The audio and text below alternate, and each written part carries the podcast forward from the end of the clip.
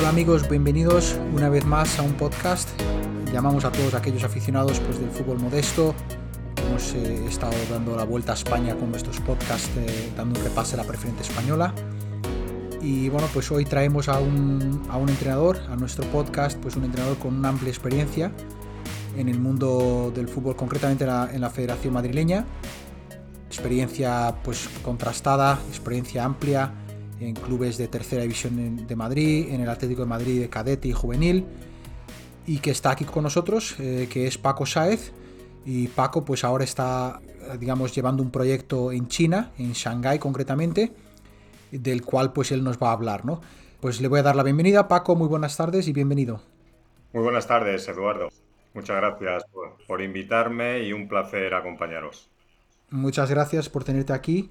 Y bueno, pues Paco, eh, como le decía a nuestros oyentes, eh, tenemos, te tenemos en China ahora, que estás eh, formando parte de un proyecto importante, que bueno, que es una experiencia que creo recordar que me dijiste que llevas a tres años en China. Y bueno, pues háblanos un poco de ello, cuéntanos un poco cuáles son, cuál es la experiencia de estar, de, de estar enseñando fútbol en un país completamente, bueno, culturalmente opuesto al nuestro y cuáles son las vivencias que estás teniendo. Pues sí, yo me vine en, el, en octubre del año 2018. Me llegó, pues bueno, una oferta a través de un, de un buen amigo mío que, del Real Madrid, de la fundación, y la acepté, aunque estaba allí, pues bueno, trabajando de profesor en la federación, en, en clubs de allí de, de Madrid y tenía mi propio trabajo, pero bueno, la, la oferta deportiva y económica me atrajo y, me decidí venir para acá. Como, como, bien dices, pues bueno, es un país eh, todavía iniciándose en el tema del fútbol, cada vez, cada vez mejor, pero eh, no tiene nada que ver con, con países como, como nuestro, eh, como Europa, ¿no? Ellos están, pues bueno, poniendo sus cimientos para en un futuro pues, pues alcanzar eh, niveles que ahora mismo eh, pues no tienen. Es, así. Efectivamente, eso está, todavía están en las, en las bases ¿no? del fútbol en, general. Si bien han tenido una, experiencia en una Copa del Mundo, pero obviamente eh, es otro nivel. ¿no? ahí en tu, en tu labor en la, en la fundación me imagino que bueno, has dado un salto al fútbol formativo, ¿no? De, edades cortas. ¿Cómo ha sido ese cambio? Viniendo de, tercera, viniendo pues de, equipo de élite como Atlético Madrid. Eh, ¿cómo, ¿Cómo has notado ese cambio hacia el fútbol formativo?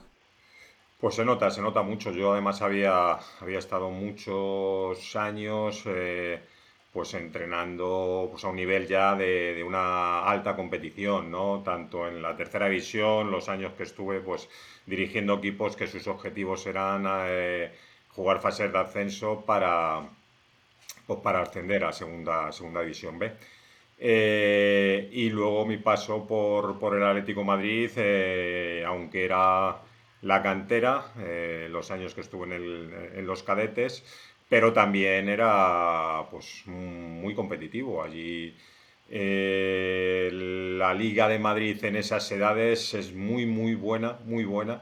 Eh, están todos los equipos, pues bueno, Real Madrid, Getafe, Leganés, eh, Alcorcón. Es una, es una liga, ya te digo, de un, de un máximo nivel, ¿no? De un nivel con, con casi todos los equipos que tienen primera y segunda división, pues representados en esas edades. Y la verdad que, que fueron unos años muy bonitos, muy bonitos. Eh, no solo por, por esto, estas ligas allí, que fuimos capaces de ganar dos ligas seguidas sin perder ningún partido, que es un hecho, bueno, que casi, casi histórico, ¿no? Que creo que no se volvió a repetir, estar 60 partidos seguidos sin perder en dos ligas. Eh, con este tipo de equipos enfrente, Real Madrid, pues Real Madrid de, de, de Acraf, de, mucha gente que, ahora mismo está en, buenos equipos de, la primera división, en europeos, ¿no? Nosotros teníamos también jugadores que, que también han llegado a, ser a ser ahora mismo pues, futbolistas de, de, primera división, como Montero, que está en Besicas, como Teo Hernández, que está en Milán. Pues bueno, teníamos eh, pues unos jugadores aquellos años que, aparte de su buen trabajo eh, tuvieron la suerte suficiente como para ahora mismo estar en, equipos de élite, en equipos de lo que es las primeras divisiones. Ya te digo que fueron años muy bonitos porque nos enfrentamos en torneos internacionales. Yo el otro día viendo la, la Eurocopa Sub-21, pues bueno, recordaba una, una final en la Oviedo Cup eh, contra, el, contra el Sporting de Portugal, eh, donde, pues bueno, eh, estaban nada menos que, que Dani Braganza, que, que Rafa Leao, Rafa Leao que está en el Milán ahora, ¿no? En el Milán,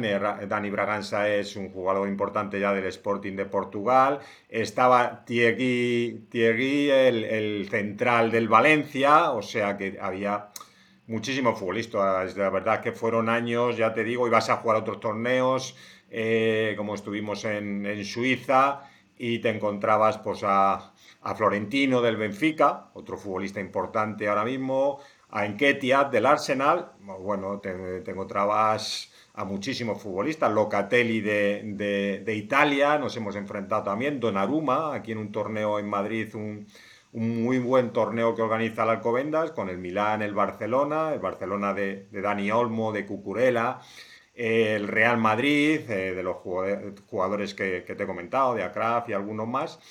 Y bueno, eh, eh, la verdad es que no sé si tuvimos, tuvimos la suerte o el gran, trabajo en que muchísimos de ellos fuimos campeones, ¿no? En, allí en Suiza con el Arsenal, Olympique de Marsella, Milán, Benfica, nosotros, pues eh, conseguimos ser campeones y además con un hecho también pues sorprendente que fue no encajar ningún gol en todo el torneo con este tipo de equipos. Y con chicos, ¿eh? con chicos de, de esa edad que, bueno, que, su juego es un juego alegre y tal, pero que muchas veces eh, pues pierden, pierden lo que es ese tipo de, de concentración y se reciben goles. Pues bueno, nosotros éramos un equipo en ese aspecto muy, muy, muy bueno, con gente muy disciplinada, a pesar de tener esos 15, esos 16 años. Yo también tenía mi experiencia de haber trabajado muchos años en tercera división, sabía lo que era trabajar eh, situaciones límites con resultados, entonces también nos valía a nosotros pues, para mejorar y ser superior en, estos, en estas edades, pues equipos como el Barcelona, equipos como el Real Madrid, como el Arsenal, como el Milán, como el Benfica. Eh, ya te digo que tuvimos, yo creo que en, aquellos entonces eh, de, Europa éramos de los mejores equipos que había. Teníais una buena jornada de jugadores, como tú bien has dicho, y, te digo una cosa, o sea, estar 60 partidos sin perder es mucho, ¿eh? Es un, lo que dices tú, para chavales de esa edad es un logro increíble, porque es donde tienen más problemas de concentración, de mantener un poco la línea de, tensión en un partido. Eso es un, es un logro importante.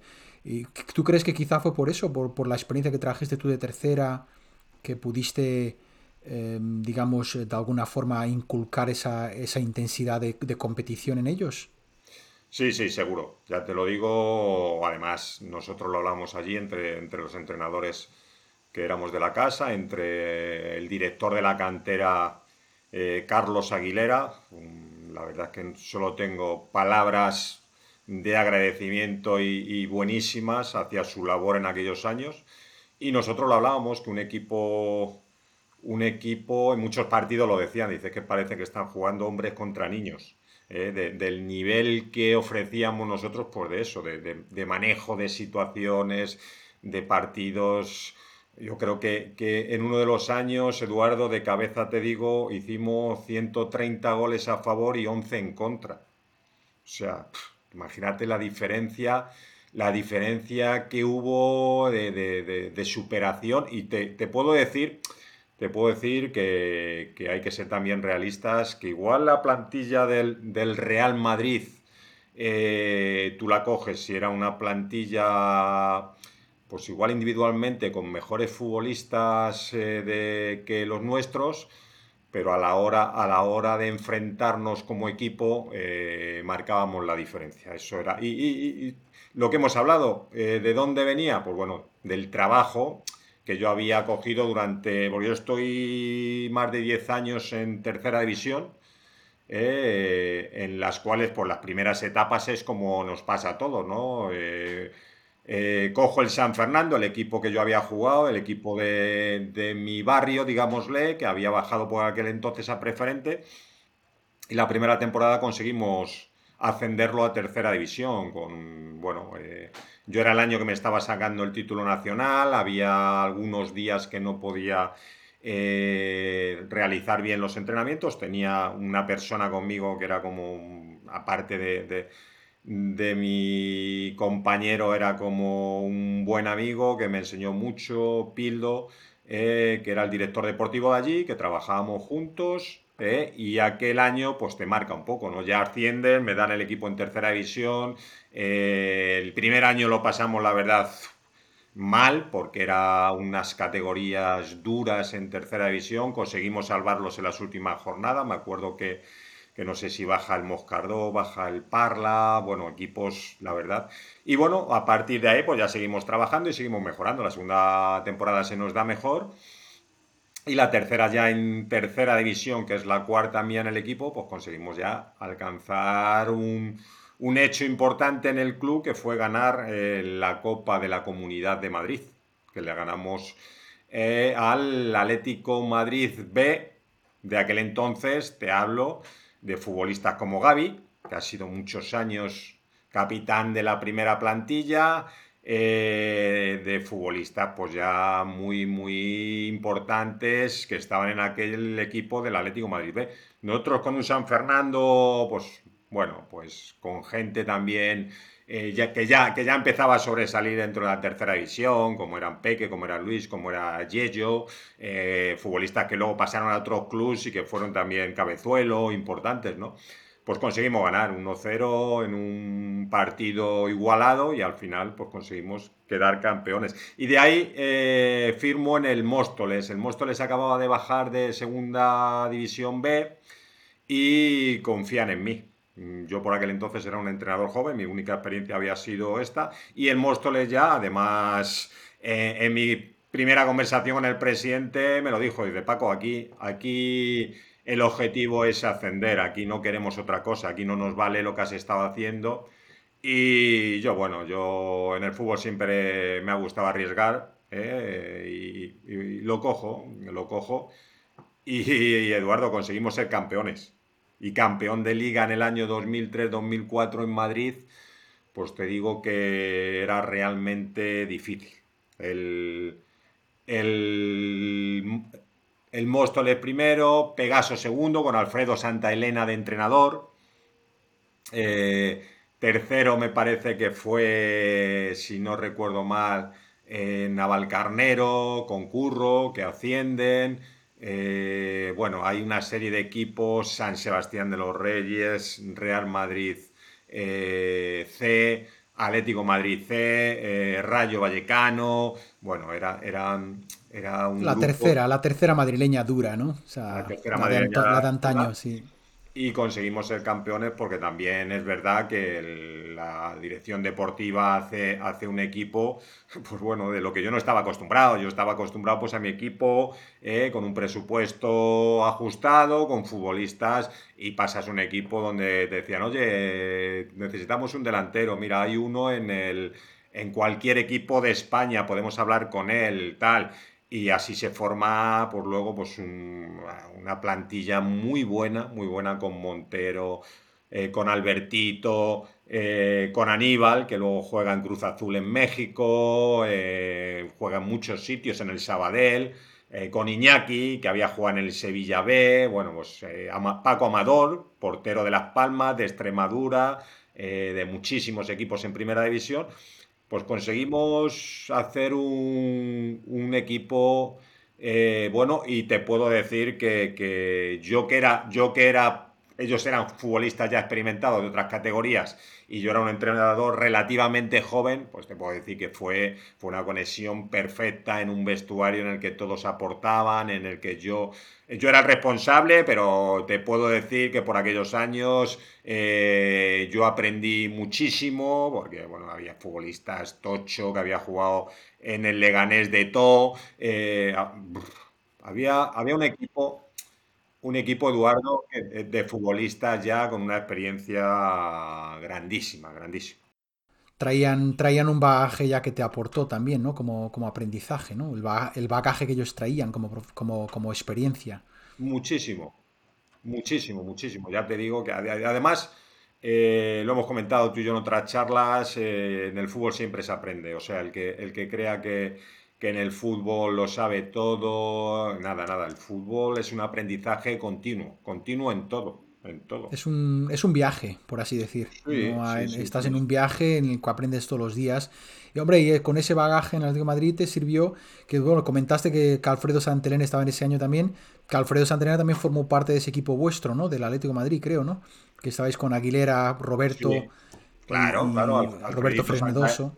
Alfredito Santalena, Roberto Frenedoso, Armando de la Morena, Antonio Arganda, eh, Mena también creo que estaba allí. Mena, eh, éramos, pues bueno, eh, los que más o menos habíamos formado parte también de, aquellas etapas como, jugadores. Yo, aunque no soy futbolista profesional, pero sí mi, educación como futbolista la paso en el Atlético Madrid. desde los 12 años que que me fichan del Coslada, pues hasta los 18 que empiezo a salir cedido ya, pues equipos como el Fuenlabrada, como el Toledo, como el Valdepeñas, pues bueno, equipos de, la tercera división aquella, que era una tercera división, pues como la segunda división A de comparativamente de, casi de ahora, ¿sabes?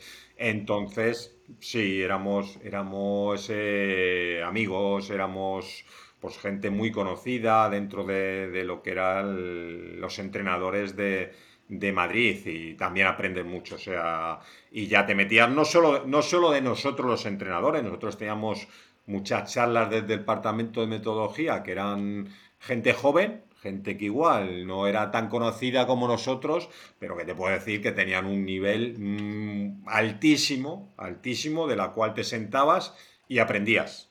O sea, eh, nosotros nos sentábamos allí de, de, las planificaciones que nos hacían con Dani Velázquez, con Dani, eh, Dani Mandril, eh, con Antonio López, que estuvo entrenando en la India y tal, y que nos daban unas charlas interesantísimas y de las cuales eh, salía reforzado, aprendiendo, y eso nos dio, nos dio Eduardo para que aquellos años, yo creo, creo que han sido los años de más éxitos de la cantera del Atlético Madrid. Yo, yo recuerdo un año que el Atlético de Madrid gana todos los títulos con sus equipos AS, Juvenil A, KDTA, Infantil A, Alevina eh, Benjamina, todos son campeones. Y creo que no se ha vuelto a dar, desde aquellos años no se ha vuelto a dar, y años atrás yo creo que tampoco. Yo recuerdo el, el, cadete A anterior al mío, cuando yo estaba en el cadete B, el, el cadete A lo lleva Roberto Frenedoso y aquel cadete A es de Lucas Hernández, lateral titular en la selección francesa, de Rodri, ¿eh? medio, centro,